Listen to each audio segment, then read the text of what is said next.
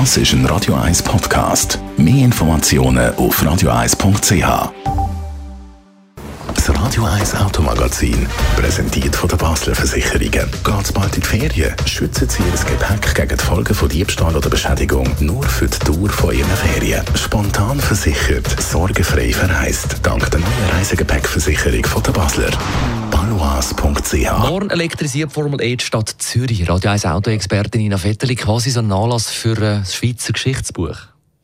Man kann eigentlich von einem historischen Anlass reden. 1955 hat es ja in Le Mans in Frankreich so einen tragischen Unfall gegeben, wo über 80 Leute ums Leben gekommen sind, also viele Zuschauer darunter.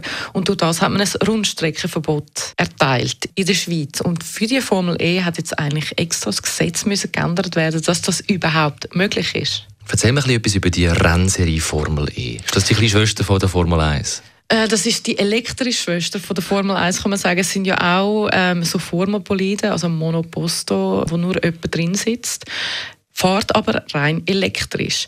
Es ist auch weniger laut, es ist weniger umweltbelastend, Klammer auf, nicht null umweltbelastend, auch der ganze Anlass nicht, äh, Klammern zu.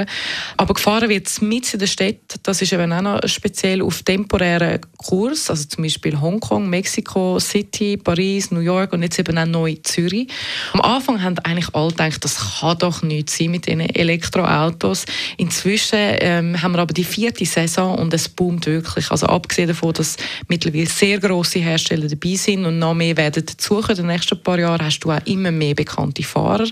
Unter anderem auch der Titelverteidiger Sebastian Buemi, Schweizer, wo wir natürlich müssen fähnen dann am Sonntag.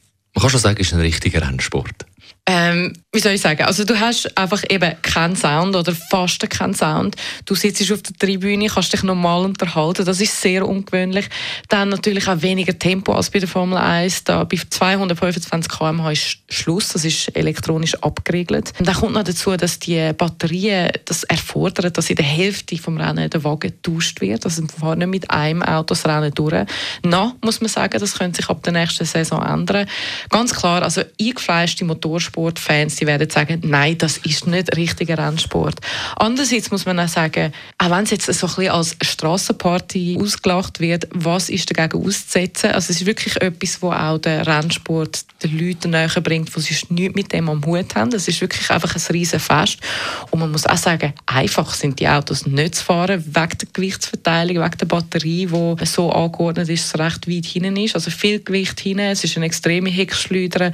Und es ist gleich auch spannend um zu schauen, wie sich das Ganze jetzt auch entwickelt. Wie viel haben denn die E-Boliden mit normalen Elektroautos zu tun? Von der Konstruktion her nicht sehr viel. Eben, wie gesagt, es sind Einsitzer. Aber man kann sagen, sie haben mehr mit normalen Autos zu tun als die Formel 1 Boliden, die ja wirklich so, vor allem aerodynamisch, so zu Tod entwickelt sind, dass es nichts mehr zu tun hat mit Strassenwagen.